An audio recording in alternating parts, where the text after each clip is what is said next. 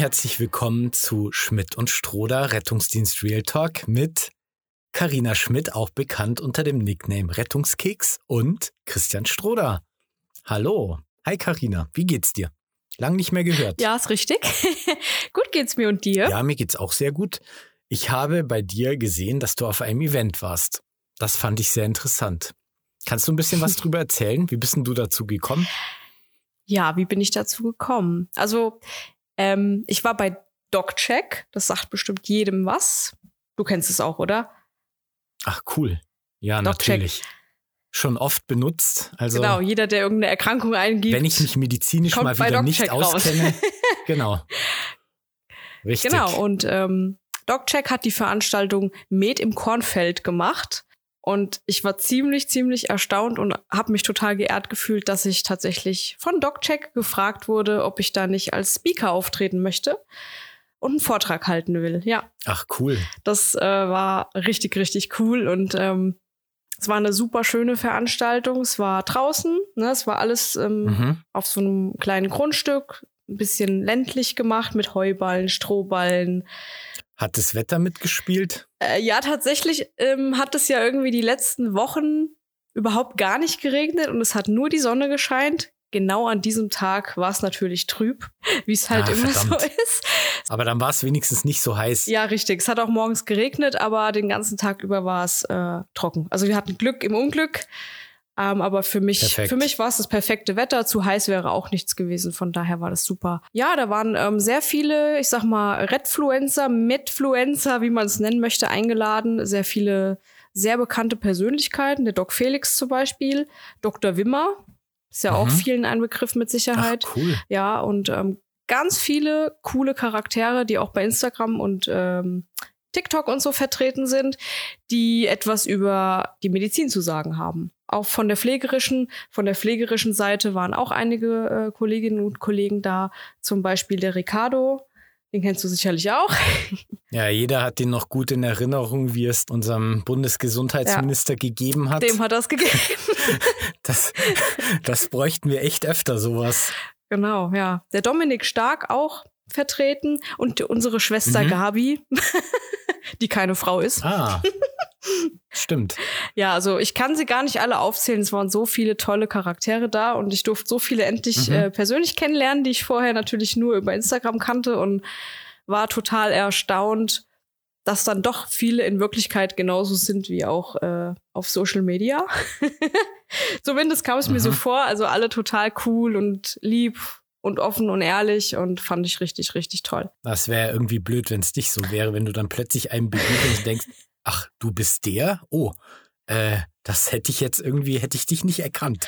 Nee, das wäre ja blöd. Also Ja, also Authentizität. Ich sag mal so, ähm, ich habe auch viele nicht gekannt. Ne? Du kennst den Instagram-Namen, du kennst ähm, die Beiträge, zum Beispiel 5 Minuten Medizin. Den sieht man ja in Mhm. Wirklichkeit nicht. Also man weiß eigentlich nicht, wie er aussieht. Man Ja, sieht nur die stimmt. Beiträge. Jetzt habe ich Mhm. ihn auch mal live kennengelernt und einen Vortrag ähm, gehört von ihm. Und so ist das halt bei vielen. Du siehst so ein kleines Cool. Profilbild, manchmal auch nur Beiträge und ähm, die Person dazu kennst du noch nicht. Ähm, aber ich habe es auch schon gehabt, dass ich äh, Leute kennengelernt habe, wo ich dachte, ach du lieber Gott, entfolgen. Also Gott sei Dank nicht jetzt bei Echt? dem Event, aber Oh. ich habe das auch schon gehabt. Das ist ja, ne, manche sind die halt sympathisch, manche nicht. Und die Sympathie kommt tatsächlich manchmal nicht so rüber, wenn man jetzt das Profil sieht. Man kann sich ja doch verstellen. Ja, eben. Umso wichtiger ist es, denjenigen mal zu hören oder zu sehen. Hm. Ja, und worüber hast du gesprochen? Ich habe über meine Blickwinkelreihe gesprochen. Das war mir ein sehr großes Anliegen, weil es ja jetzt auch mein aktuelles Schätzchen ist, sage ich mal, wo ich ja sehr viel Mühe und Arbeit reinstecke. Und ja, der ähm, Vortrag wurde dann emotionaler als gedacht, weil ich dann auch noch über den ein oder anderen Einsatz erzählt habe, der mir in meiner Laufbahn begegnet ist. Und da war halt auch was sehr, sehr Trauriges dabei. Auch irgendwie schön, aber auch sehr traurig. Und da sind dann ein paar Tränchen geflossen beim einen oder anderen. ja, ich meine, das war halt so, das macht's ja nur echt und es war halt einfach ein trauriger Einsatz und davon habe ich halt ein bisschen erzählt. Schade, dass es keinen Stream gibt. Ich musste zum Beispiel arbeiten, das heißt, ich hätte gar nicht vorbeikommen können und das ist, war ja so weit weg. Ja. Aber hätte ich schon gerne gesehen. Hätte ich schon gern mitgemacht dort. glaube, so die eine oder andere Aufnahme, so ein kleiner Teil davon, den gibt's sogar. Ich gucke mal, ob ich da was organisieren kann. Mhm. Aber Ach, cool. ja, also vielen, vielen Dank nochmal an DocCheck, falls ihr den Podcast hier hört, äh, dass ich die Möglichkeit hatte. Es war wirklich ein ganz tolles Erlebnis. Würde ich jederzeit wieder machen. ja, wie haben denn die Leute auf deinen Blickwinkel reagiert? Also waren die da mittendrin oder wie hast du das gemacht? Hattest du einen Beamer oder wie hast du das organisiert? Äh, ja, wir hatten einen kleinen Bildschirm und ich konnte ein Eröffnungsvideo starten. Ich habe dann mit meinem ersten Blickwinkelvideo aus der Sicht des Patienten auf der Trage gestartet und habe das einfach erstmal. Der war auch richtig krass. Ja, der war. Das war ein richtig hartes Ding, hey. Das stimmt. Das hätte ich auch nicht gedacht. Das hat so richtig eingeschlagen bei mir. Also als ich das gesehen habe, habe ich, hab ich mir schon gedacht, so, äh, verdammt, wie kann man sowas so rüberbringen? Das ist ja echt geil. Das hätte ich auch tatsächlich nicht gedacht, cool dass es so einschlägt. Aber umso schwerer ist es natürlich jetzt, die nächsten Videos zu produzieren, die dann genauso oder ähnlich gut werden. Ne? Also es war quasi ein Zufallstreffer. Ich habe das einfach gemacht. Ich dachte, so kann man das gut darstellen. Und dann kam das so unfassbar gut an, dass es mir jetzt schwerfällt, das Ganze nochmal irgendwie zu toppen. Ja, wenn du deine Messlatte gleich so hochlegen musst, dann bist du ja fast selber schuld. Ja, das ist richtig. nee, aber ich glaube, die Message kam an. Also ich habe das erstmal wirken lassen. Ich habe da gar nicht viel zugesagt. Und danach haben wir eine Fragerunde gestartet, ähm, was die Leute jetzt für ein Gefühl hatten, während sie das geschaut haben. Und es war genau das, was ich erwartet habe und was ich auch ähm, vermitteln wollte, dass sich alle sehr angespannt und eingeengt vorgekommen sind, dass man wenig kommuniziert hat, dass man sich deswegen sehr, sehr unsicher und ängstlich gefühlt hat das ist ja genau das, was ich damit vermitteln wollte. Also es war super. Ja, ich hoffe, dass der eine oder andere da auch sogar was rausziehen kann. Also ich fand es jetzt schon auch sehr schwer, das dann für die Realität auch umzusetzen. Also man nimmt es ja mit, also man, man nimmt ja mit, dass man, ja, dass es mit der Kommunikation in Stresssituationen sehr, sehr schwierig ist. Aber das halt dann in die Realität umzusetzen, das finde ich dann gleich nochmal schwierig. Ich habe letztens einen Einsatz gehabt, da, ja, da ging dem Patienten ging nicht gut, der hatte eine untere GI-Blutung, hatte einen sehr schlechten Blutdruck. Das war dann, da waren wahnsinnig viele Einsatzkräfte an der Einsatzstelle. Ja, und als wir den halt ins Auto bringen wollten, da sagt so einer, ja, jetzt fahrt erst mal raus, äh, Hauptsache der stirbt jetzt hier nicht. Sondern habe ich den so angeguckt, habe gesagt, der Patient kann dich hören. Der Patient hat dann auch so mich angeguckt. Ja, den kann ich schon hören. Also, das ist jetzt nicht so gut. Boah. Und ich habe auch Angst. Und oh, dann habe ich mir nur gedacht, das darf echt alles nicht wahr sein hier. Das ist natürlich. Mm. Ja, wir konnten es dann ein bisschen entschärfen. Also, man, wenn man den Patient damit einbezieht und ihm dann erklärt, was jetzt passiert und dass man jetzt erstmal, dass er sich jetzt erstmal keine Sorgen machen soll, sondern erst, wenn er eine Diagnose hat mhm. und ja, das ging dann schon, aber das war schon echt äh, entgleist. Das darf nicht passieren, sowas. Nee, das darf nicht Definitiv. passieren. Aber es passiert immer wieder, ne? Muss man ja dazu sagen. Leider. Ich mhm. habe das auch schon sehr oft mitbekommen. Ich versuche das immer selber nicht zu machen und ich habe es, glaube ich, bisher auch immer geschafft. Ich versuche die Patienten immer sehr, sehr einzubeziehen und mit denen sehr viel zu kommunizieren, denen alles zu erklären. Natürlich auch Deutsch und nicht irgendwie auf Latein mit irgendwelchen Fachbegriffen. Mhm. Damit können die nämlich nichts anfangen. Ja, das stimmt. Aber äh, ja, da versuche ich schon sehr einfühlsam zu sein. Aber klar, wenn du in der Situation bist und du musst funktionieren, du weißt, dem Patient geht es schlecht, es geht jetzt hier um mhm. Zeit. Und dann musst du noch äh, mit der Kommunikation anfangen. Das ist schon manchmal nicht so leicht. Und aufpassen. Aufpassen. Ja, und wie machst du denn das, wenn du jetzt jemandem wirklich sagen musst, dass, äh, ja, dass die Chancen jetzt nicht so gut stehen, beziehungsweise dass halt wirklich Spitze auf Knopf steht? Wie, wie bringst du dem das rüber? Ich sag das eigentlich nicht. Also ich versuche das eigentlich nicht auszusprechen, weil ich finde, ähm, dafür bin ich nicht genug ausgebildet, sag ich mal, ich bin kein Arzt, um jemandem jetzt so eine Botschaft zu überbringen. Also ich mache das schon so, wenn der Patient zum Beispiel nicht mitkommen möchte, ne, und er hat wirklich was, wo ich sage, das muss aber jetzt behandelt werden, sonst, ne, dann sage ich schon, also ich habe jetzt Bauchschmerzen, wenn ich jetzt fahre und lasse sie hier. Es kann sein, dass der Zustand sich verschlechtert und äh, im schlimmsten Falle wachen sie morgen früh nicht mehr auf. Ja, sowas kommt dann halt schon mal zutage, wenn ein Patient wirklich gar nicht mit will. Mhm. Meistens klappt's dann auch. Aber jetzt so in der Situation, wo ein Patient wirklich Angst hat, wenn er jetzt nicht aktiv fragt, wie geht es mir, wie ist mein Zustand, dann sage ich das auch nicht. Also ich würde auch niemandem sagen, ähm, ich hatte letztens einen Verkehrsunfall, da hat die Dame, die ähm, ja, die bei mir im Rettungswagen war, die fragte, wie es dem anderen Unfallteilnehmer geht. Und der wurde halt parallel wiederbelebt. Also das war natürlich der Worst Mhm, Case. Okay. Und da habe ich einfach gesagt, ich weiß es nicht, um den kümmern sich meine Kolleginnen und Kollegen, der ist in guten Händen. Ja, einfach was Neutrales. Man muss ja nicht lügen, aber ich finde es dann blöd, wenn man dann in der Situation sagt, ja, also der ist tot. Der wird jetzt gerade wiederbelebt. Ne, das, das kannst, Mhm. kannst du halt nicht bringen. Also das ist halt so meins. Ich versuche Ja. da halt schon nicht zu lügen und ehrlich zu sein, aber das halt zu verpacken oder so zu umschiffen. Ja, der wird jetzt gerade wiederbelebt. Das haben sie nicht so gut gemacht mit ihrem Auto, Ja. ne? Das wäre natürlich, ja, genau. Und ich will nicht ausschließen, dass es nicht auch Ja. Kolleginnen und Kollegen gibt, die das äh, dann so machen. ja, wie machst du das denn? Äh, ich habe mir einen Satz zurechtgelegt. In den meisten. Also Mhm. manchmal kommt ja der Angehörige und sagt, ja, wie sieht's denn aus? Dann sage ich meist nur, die Lage ist ernst. Damit ist alles gesagt. Es ist nicht zu hart, nicht zu, äh, nicht so, dass der Patient es irgendwie missverstehen Mhm. könnte, sondern kurz und knapp. Das ist jetzt ernst und wir müssen einfach gucken, dass wir ins Krankenhaus kommen. Ja, das ist ein äh, ganz treffender Satz. Kurz und knapp und alles gesagt. Mhm. Schenke ich dir. Dankeschön. Und allen anderen, die das jetzt hören.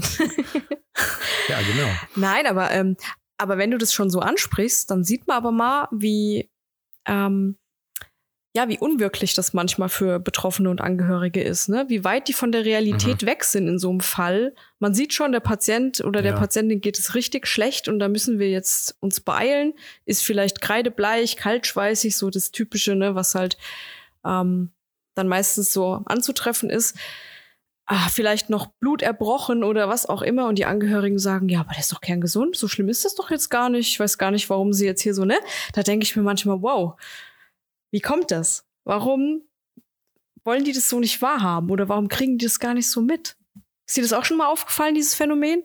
Ja, natürlich. Ich hatte letztens auch was, da war ich auch so ein bisschen überfahren, muss ich sagen. Also ich habe da irgendwie nicht so konsequent reagiert, wie ich das normalerweise mache. Das war irgendwie ein gemeldeter Sturz. Und ja, der Patient war auch gestürzt tatsächlich, aber aufgrund einer internen Ursache. Der Mhm. hatte nämlich eine Lungenembolie, wie sich dann später rausgestellt hat. Und das war wirklich so dramatisch, dass wir den Raum betreten haben und wir wussten sofort, was Phase war. Der Patient saß auf dem unteren Absatz einer Treppe, Mhm. hat darüber geklagt, er hat jetzt, er hat Atemnot, er kriegt keine Luft, er, er weiß auch nicht. Mhm. Und das hat plötzlich angefangen und ich habe dann nur zu meinem Kollegen gesagt, okay, hol die Trage jetzt, lauf. Ich habe dann angefangen, den Patienten zu untersuchen. Kein tastbarer peripherer Mhm. Puls, ähm, aber gute Atemgeräusche. Das heißt, dass für mich in, initial irgendwas kardial passiert sein musste. Naja, der kam halt dann mit der Trage, hat die Trage irgendwie in den Hausgang. Also normal ist es ja nicht so, dass wir den Platz haben, die Trage in den Hausgang zu stellen. Normal. Äh, in dem Fall war es tatsächlich so und der Patient hat dann noch einen Schritt gemacht, um auf die Trage zu kommen. Der war auch sehr schwer. Also der wog sicher irgendwie 90, 95 Mhm. Kilo. Den hätten wir aus der Position nicht einfach so auf die Trage bekommen. Der hat einen Schritt gemacht, ist auf die Trage und hat dann angefangen, eine Schnappatmung zu bekommen. Und dann sind wir dementsprechend sehr schnell geworden. Also ich habe dem das Hemd aufgerissen. Wir haben die Defi-Pedals drauf. Irgendwann kam dann schon der Notarzt. Ja, und dann ging es halt richtig ab. Und dann haben wir angefangen, den Patienten wiederzubeleben, als dann der Notarzt die, das Haus betreten hat. Und dann ging es richtig zu. Also es war sehr eng. Mhm. Der Patient brauchte auf einmal Noradrenalin. Der musste zwischenzeitlich wiederbelebt werden. Dann kam er wieder, dann musste er wieder wiederbelebt werden.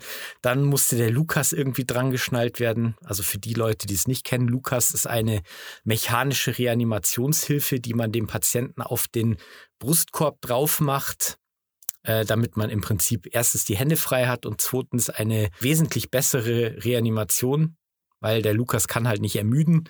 Der behält immer seine Position und bringt im Prinzip immer die gleiche Leistung.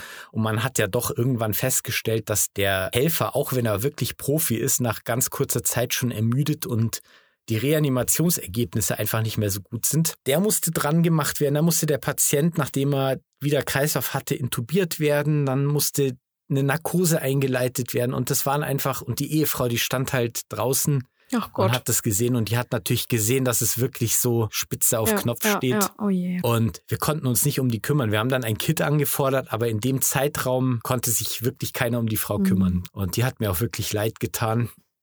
Man kann die auch nicht mit ins Krankenhaus nehmen. Die Krankenhäuser ähm, haben ja Besuchsverbot wegen Corona immer noch. Ja, und so blieb die halt dann dort. Oh je. Hat mir schon sehr, sehr leid getan. Und ich konnte der auch nichts zum Patientenzustand sagen. Hab ich auch nicht, weil ich wirklich die Hände voll hatte. Und eigentlich hätte ich sechs Arme gebraucht. Mhm. Das ging irgendwie alles nicht. Und dann war es halt noch halb zwei in der Früh und wir wurden halt so überrascht. Ah. Das, das waren so ein Haufen Sachen, die einfach dazu kamen. Der Patient hat das überlebt, primär. Das wäre gerade meine Frage gewesen, ja. Genau, das, das war das, was dann wirklich gut gelaufen ist. Ähm, man hat dann die LAE, also diese Lungenarterienembolie im Krankenhaus festgestellt, hat den lysieren können und hat den, äh, den Thrombus auflösen können und Mhm. ja, dem geht's wieder gut. Boah, was ein Glück. Das sind dann die Momente, wo man wirklich Leben rettet einfach, ne? Mhm. Sehr schön. Da fällt mir, da fällt mir das letzte Posting ein vom ja, Notruf Frankfurt. Mhm. Heute habe ich das gelesen und habe mir dann in dem Zusammenhang natürlich auch gedacht, hast du deine Berufswahl schon mal bereut? Klär doch mal unsere Hörer auf, um was es geht in diesem Post. äh, in dem Post hat er beschrieben, naja, dass halt jetzt die letzten Postings, die er so ähm, über, über seinen Account gemacht hat, dass die immer sehr negativ angehaucht waren und dass man so gut den Eindruck bekommen könnte, dass er, dass er eben seinen Beruf, seine Berufswahl bereut. Mhm. Und er hat halt ganz klar in dem Posting rausgestellt, dass er das halt nicht macht. Dass er den Beruf gerne ergriffen hat und dass er den auch gerne ausübt und dass ihm der Beruf so wahnsinnig viel gibt. Und natürlich habe ich mir die Frage gestellt, wie ist es denn bei mir und bei dir natürlich, Mhm. nachdem wir uns jetzt unterhalten, wie ist es denn bei dir? Hast du die Berufswahl schon mal bereut? Ich glaube, schon mal haben wir sie alle bereut. in der ein oder anderen Ich Situation meine, so richtig konkret, so richtig konkret, dass du gesagt hast, ich höre jetzt auf, ich schmeiß jetzt hin, ich habe jetzt keinen Bock mehr. Ähm, ja, es gab so eine Zeit, aber ähm, die konnte ich Gott sei Dank überwinden. Das hatte mit viel Überarbeitung zu tun und viel, was in dem Moment passiert ist, auch außerhalb, Mhm. ne? Halt auch private Dinge. Und dann kam halt einfach alles zusammen. Und das war so ein Moment, wo ich wirklich das Gefühl hatte, hm, war das das Richtige? Aber ähm, ich habe mich darum gekümmert, ich habe mir eine kleine Auszeit genommen und ich Mhm. habe sehr schnell festgestellt, mir fehlt der Rettungsdienst.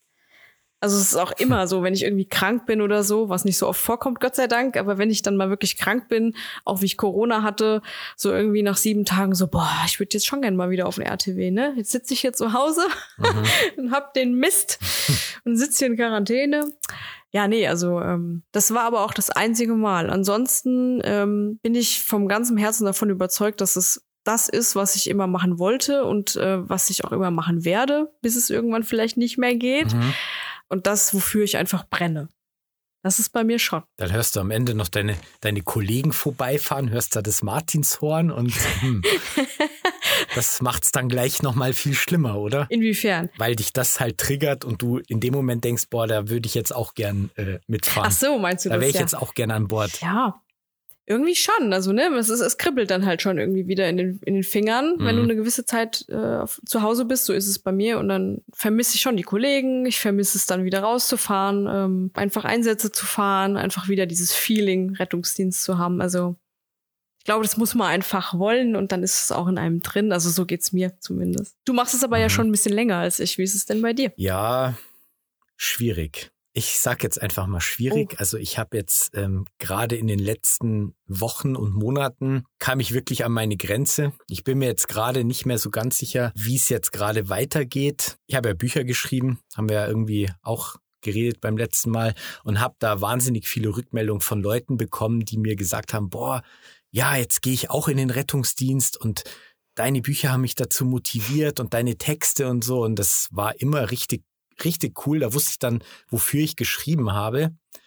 Aber ich könnte das jetzt nicht mehr so ohne weiteres sagen, weil ich gerade sehe, wie sich der Beruf entwickelt, welche Steine man uns in den Weg legt. Die Randbedingungen sind sehr schwierig. Der Verdienst wird nicht mehr, die Belastung wird höher, wir fahren immer mehr Einsätze, sie haben eine wahnsinnig lange Arbeitszeit, also zwölf Stunden Dienste sind eigentlich nicht mehr zeitgemäß. Ich glaube, da ist jeder der gleichen Meinung, wenn man sagt, dass so ein belastender Job nicht über so eine Zeit gemacht werden kann. Ja, und dann gibt's noch die LRD, die einem immer mehr Steine in den Weg legen, weil sie einfach nicht wollen, dass wir eigenverantwortlich tätig werden. Das ist halt so ein bayerisches Problem. Und dann kommen halt die Krankenhäuser, die die Patienten nicht aufnehmen wollen. Dann kommen die Notärzte, die angekotzt sind, weil man sie um halb vier in der Früh für einen gelegten Zugang nachfordern muss. Zu Corona-Zeiten mussten wir von Krankenhaus zu Krankenhaus zu Krankenhaus, wurden immer wieder aus der Nothilfe rausgeschmissen. Unter Schutzkleidung, also mit Schutzkleidung bei 30 Grad, das ist jetzt auch nicht so lustig ehrlich gesagt. Und die Wertschätzung, die einem da so rübergebracht wird, ja, man wird beklatscht. Na toll. Zwischendurch, ja. Was mich im Moment so ein bisschen am Leben hält, sind tatsächlich die Einsätze, wo wir mit dem Rücken zur Wand stehen. Ja, weil man, weil man da einfach das machen kann, was man kann, um jemandem wirklich effektiv zu helfen. Mhm. Und wenn der Patient dann wirklich so wie in dem letzten Einsatz, den ich da gerade erzählt habe, bei der Reanimation, bei der Lungenembolie, bei der der Patient dann überlebt und man weiß dann genau, dieses Ehepaar, das jetzt hier schon 30 Jahre oder länger verheiratet ist, das hat jetzt noch ein bisschen Zeit zusammen. Ja. Das ist das, wovon ich gerade zehre und warum ich diesen Job noch weitermache. Aber alles andere, nee. Ja, da gebe ich dir, da gebe ich dir recht. Also ich muss auch sagen, dass es mir in den letzten Monaten wirklich teilweise schwer gefallen ist und auch immer noch teilweise schwer fällt. Vor allem, wenn du immer wieder zu diesen Menschen fährst, die entweder einfach überfordert sind mit den kleinsten Sachen oder weil einfach mhm. das System nicht funktioniert. Wir hatten uns ja da in der einen Folge schon mal drüber unterhalten, warum mhm. wir so oft zu bestimmten Dingen fahren, weil einfach das System ja. nicht funktioniert, weil der ärztliche Notdienst nicht erreichbar ist, die Arzttermine, ja, drei, vier Wochen dauern, bis man da mal hin kann. Mhm. Das ist einfach schwierig und ähm, wie du schon sagst, diese Einsätze, wo man dann wirklich weiß, warum man diesen Job erlernt hat und wo man auch wirklich Leben retten kann, das sind die, die einen irgendwie am Leben halten. Ja, die einem die Lust darauf halt weiterhin schenken. Zwischendurch sind halt viele Sachen dabei, auch wenn du mal wieder mit irgendwas beworfen wirst mhm. oder beschimpft wirst oder angegriffen. Angegriffen, ja, das kommt auch mal vor. Ja, das sind dann halt so diese Geschichten, wo du dir denkst, hey, lohnt sich das überhaupt? Und das ist dann auch so fies, weil man erweckt ja dann immer mal so ein bisschen den Eindruck, man wünscht sich solche Katastropheneinsätze. Aber dazu sind wir halt da. Und die Einsätze passieren. Also es wird immer Patienten geben, denen es richtig schlecht geht. Also kann es aus meiner Sicht auch in meinem Viertel passieren. Ich meine, wo ist ja egal. Und damit äh, erkläre ich das dann auch immer, dass ich mir das ja eigentlich nicht wirklich wünsche. Also auch ich äh, finde es gut, wenn es Menschen gut geht und man keinen Einsatz hat. Ich finde es aber nicht gut, wenn es Menschen gut geht und man trotzdem Einsätze hat, weil man jetzt zum Beispiel den Hausarzt ersetzt oder ja, Taxi spielen ja, ja. soll. Genau. Das ist auch das, was ich nicht gut finde. Das ist genau das. Also ich fahre liebend gerne zu einer älteren Dame, die sich einfach gerade nicht zu helfen weiß und die überfordert ist. Wenn ich dann mit ihr reden kann, irgendwie eine Lösung gemeinsam finden kann und dann aber auch wieder fahren kann. Aber wenn dann fünf Angehörige drumherum stehen, die jetzt aber unbedingt wollen, dass Oma Erna, sage ich jetzt mal, ins Krankenhaus geht, wegen Beschwerden, die sie schon seit Jahren mhm. hat, ausgerechnet sonntags nachts um drei, Ja. Das sind dann so die ja, Momente. Kurz vor Weihnachten. Ja, das sind ist dann, auch sehr beliebt. Genau, das sind dann die Momente, wo du dir denkst, wollen die die jetzt einfach abschieben oder sind die einfach auch überfordert? Was ist jetzt der Grund? Ich habe doch gerade erzählt, dass alles eigentlich gerade in Ordnung mhm. ist. Die Vitalwerte, EKG, alles im grünen Bereich. Die Beschwerden, die sie hat, mhm. sind eben bei chronischen Erkrankungen da. Warum muss das jetzt nachts um drei sein? Und dann hast du wirklich diese Angehörigen, die dann darauf bestehen, dass du sie mit ins Krankenhaus nimmst. Oder bestes Beispiel, Sturz im Pflegeheim und die wollen, dass die älteren Herrschaften einmal komplett durchgeröntgt werden, weil es könnte ja was gebrochen sein. Ich meine, klar, die müssen sich absichern. Ich will da jetzt nicht irgendwie, ne, irgendjemanden verurteilen. Aber da musst du dann halt auch sagen, ja, glauben Sie wirklich, dass jetzt der mhm. Herr oder die Dame komplett durchgeröntgt wird? Ich meine, wir sehen nichts, sie hat keine Schmerzen, was soll denn da sein? Die müssen sich absichern, können nichts dafür, ne? Haben wahrscheinlich die Vorgabe, dann ein RTW zu holen. Wir stehen dann auch wieder da und denken uns, hm, musst du die arme Frau mit ihrer Demenz ins Krankenhaus fahren. Was auch nicht gerade gut ist. Und dann aber darüber hinaus noch das juristische Problem, das wir ja. haben, wenn dem Patienten dann tatsächlich was passiert. So, selbst wenn das jetzt nicht miteinander zusammenhängt, ich meine, jeder kann wenn wir am Abend da waren, kann der in der Nacht irgendwas Blödes bekommen. Da gibt es jetzt eine, eine Rechtsanwältin, der ich folge, die stellt immer mal so ein bisschen Fälle mhm. vor von Rettungsdienstpersonal, die sie verteidigt. Ja, und wenn der Patient dann am nächsten Morgen tot in der Wohnung liegt und dann hier so mit Telefonreanimation und Notarzteinsatz und dann kommt der Staatsanwalt, der dann ein Fass aufmacht wegen Begehen durch Unterlassen. Das ist ja so, als hätte man die Tat selber begangen also man hätte den selber getötet. Und da geht's dann schon so um einige Jahre Haft. Auch wenn sich dann nach diesem Verfahren rausstellt, dass dem Patienten auch nicht hätte geholfen werden können, wenn er jetzt ins Krankenhaus eingewiesen worden wäre. Aber es bleibt ja trotzdem an uns hängen. Ja, und da kann ich auch denjenigen verstehen, der einfach jeden Patienten kritiklos in die Klinik fährt. Einfach nur, um selber da kein Problem zu bekommen. Genau. Ich meine, wir haben zwar keine ähm, Transportpflicht, sondern nur eine Behandlungspflicht. Aber dann musst du halt eben auch irgendwie ausschließen, mhm. dass der Patient jetzt irgendwas Kritisches hat. Und das kannst du halt nicht immer. Also wenn ich bei einem Patienten nicht sicher genau. ausschließen kann, dass jetzt doch irgendwas Internistisches ist, dann nehme ich den im Zweifel auch mit.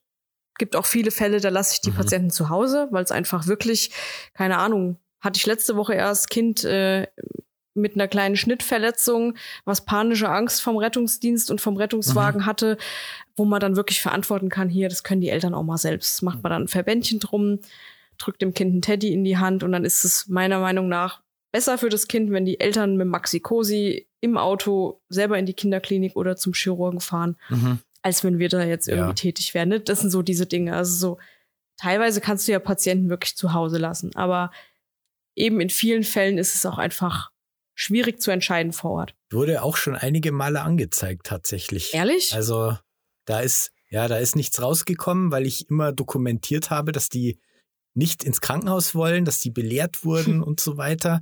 Die haben aber dann behauptet, ich hätte sie nicht mitnehmen wollen. So, und das konnte ich dann jedes Mal mit meinem Protokoll widerlegen. Ansonsten wäre das schief ausgegangen. Das ist ja krass. Also das waren immer Fälle, wo die Leute selber nicht ja. wollten und wollten dir dann unterstellen, du hättest mhm. sie. Das ist natürlich krass. Das ist, das ist richtig hinterfragt. Das ist eine richtige also, Unverschämtheit, ja. Das gibt's doch nicht, ey. Und da kannst du auch nichts machen dagegen. Ja, du kannst es, du kannst nichts dagegen machen. Du kommst einfach ins Kreuzfeuer und kannst dann nur gucken, dass du durch dein Protokoll da rauskommst. Ja, um einfach also, mal wieder die Wichtigkeit vom Protokoll und von unserer Dokumentation hervorzuheben, ja. Deswegen unterschreibt in der Regel jeder Patient, der vor Ort bleibt, bei mir. Ja. Ich hatte letzte Woche auch wieder, wo du vorhin gesagt hast, ja, wir kommen hin, beraten, finden eine Lösung, was auch in Ordnung ist. Es war auch nett. Es war eine sehr süße alte Dame, auch wieder um zwei in der Früh oder so, hatte Vorflimmern mit schneller Überleitung und war halt Tachykat. Ja, und hat halt gesagt, ja, sie hat das schon ab und zu mal und ja, jetzt äh, hat sie das wohl irgendwie wieder und äh, keine Ahnung, sie hat so ein bisschen Angst und ja, und dann haben wir halt gesprochen, halbe Stunde oder so. Dann habe ich ihr halt erklärt, welche Möglichkeiten wir haben, dass man sie, also die war nicht kreislaufinstabil oder sowas, mhm. sonst hätte man ja sofort tätig werden müssen. Also ich hätte sie halt in die Klinik gefahren und da hätte man dann eine Lösung gefunden. Sicher.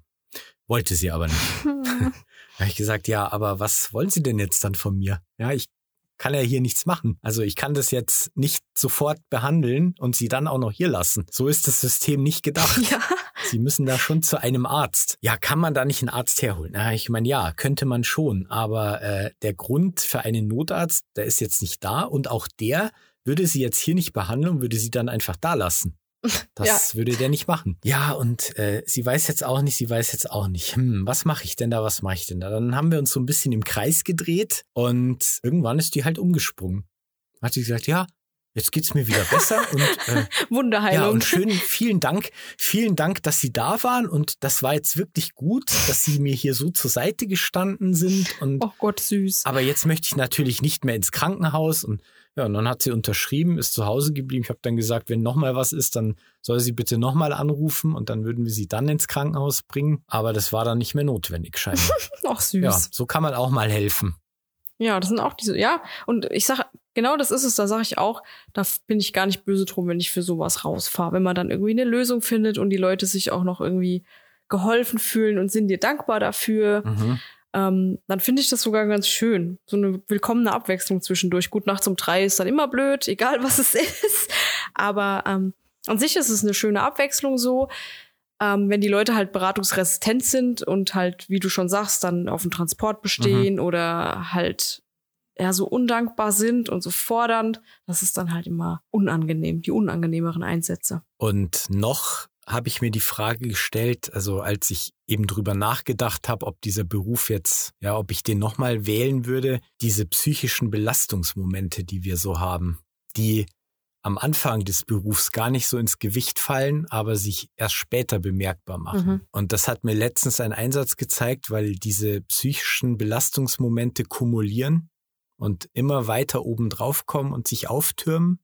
Und dann kommt irgendwann so ein ganz eigentlich bedeutungsloser Einsatz, der gar nicht so schlimm verläuft und dann macht so Klick und man steigt völlig aus. Oh. Ich habe mal so einen Charakter kennengelernt, den nenne ich jetzt mal Kim. Die habe ich irgendwann mal an so einem Einkaufszentrum kennengelernt. Wir sind so ein bisschen ins Gespräch gekommen und dann hat sie mir von sich erzählt mhm. und hat sich so ein bisschen drüber mokiert, dass das Einkaufszentrum jetzt abgerissen wird und dass sie jetzt dann nichts mehr hat, wo sie hingehen kann und so so ein ganz plattes Gespräch eigentlich. Und irgendwie fand ich die ganz sympathisch. Dann sind wir so ins Reden gekommen, dann hat sie mir vom Tod ihrer Freundin erzählt. Mhm dass die sich umgebracht hat und dass äh, sie von ihren Eltern gezwungen werden sollte, dass sie Jura studieren soll und sie wollte das nicht und deswegen, deswegen ist sie weggelaufen und ich habe die ein paar Mal getroffen. Oh je. Yeah.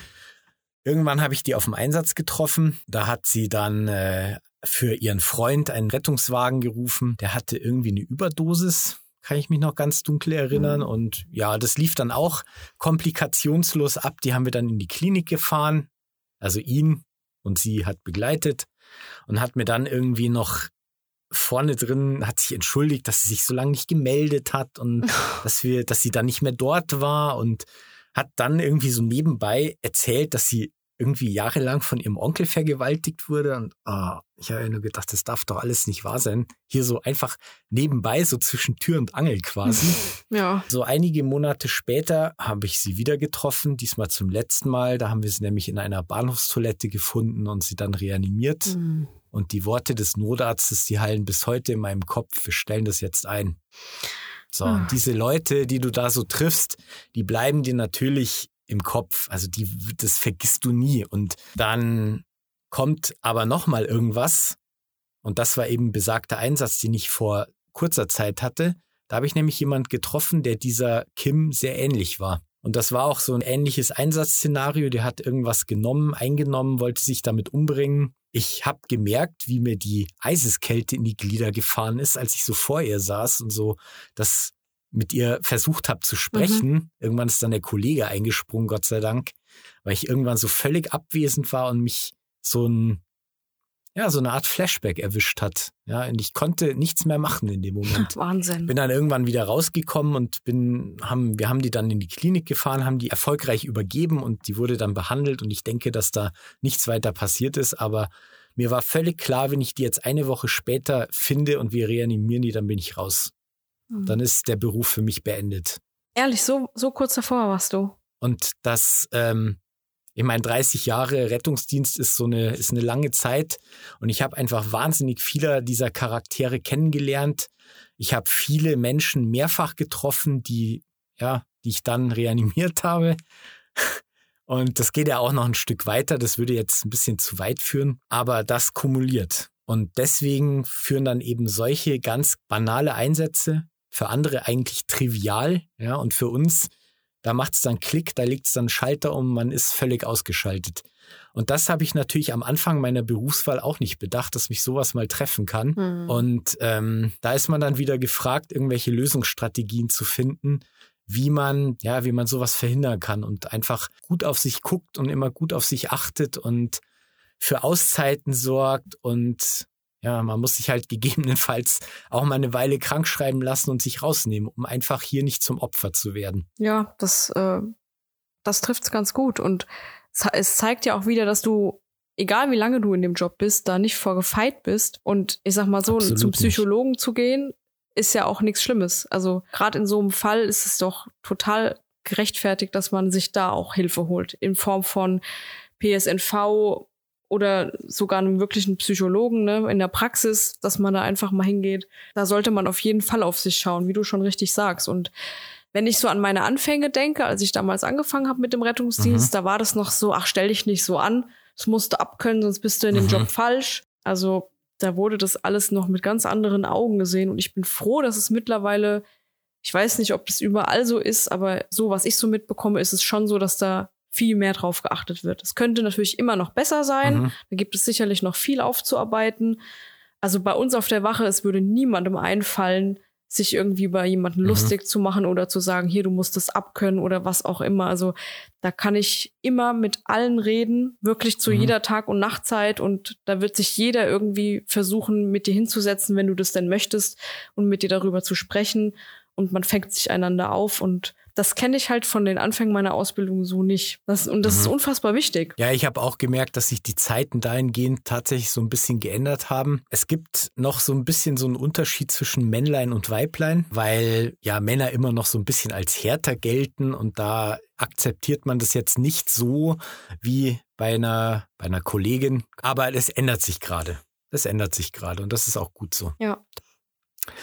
Schön, dass ihr heute zugehört habt. Schön, dass ihr alle dabei wart. Wir freuen uns, euch auch beim nächsten Mal wieder hören, äh, beziehungsweise wir hören euch ja gar nicht, sondern ihr hört uns. Mein Gott. Entschuldigung. Ähm, und wenn ihr irgendwas habt, ja, es bist halt nicht immer nur du, die sich verspricht, ja. Also ich kann mich auch mal versprechen. Ich wollte gerade sagen, lasst das bitte drin, ja. Also.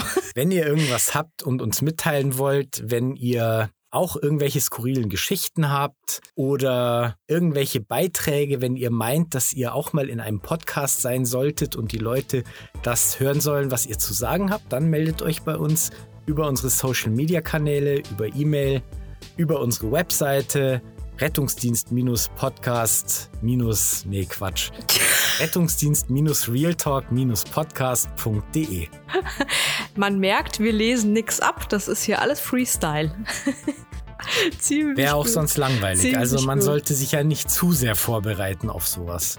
Das nächste Mal haben wir auf jeden Fall noch einige Stories für euch, weil der Rettungsdienst hat so viele verschiedene Facetten. Es gibt immer wieder einen Einsatz, der es wert ist, dass wir ihn euch erzählen. Und da gibt es sicherlich nächstes Mal wieder ein paar. Das stimmt. Also bleibt dran. Bis bald. Macht's gut. Bis bald, ihr Lieben. Jawohl, endlich hast du dich auch mal versprochen.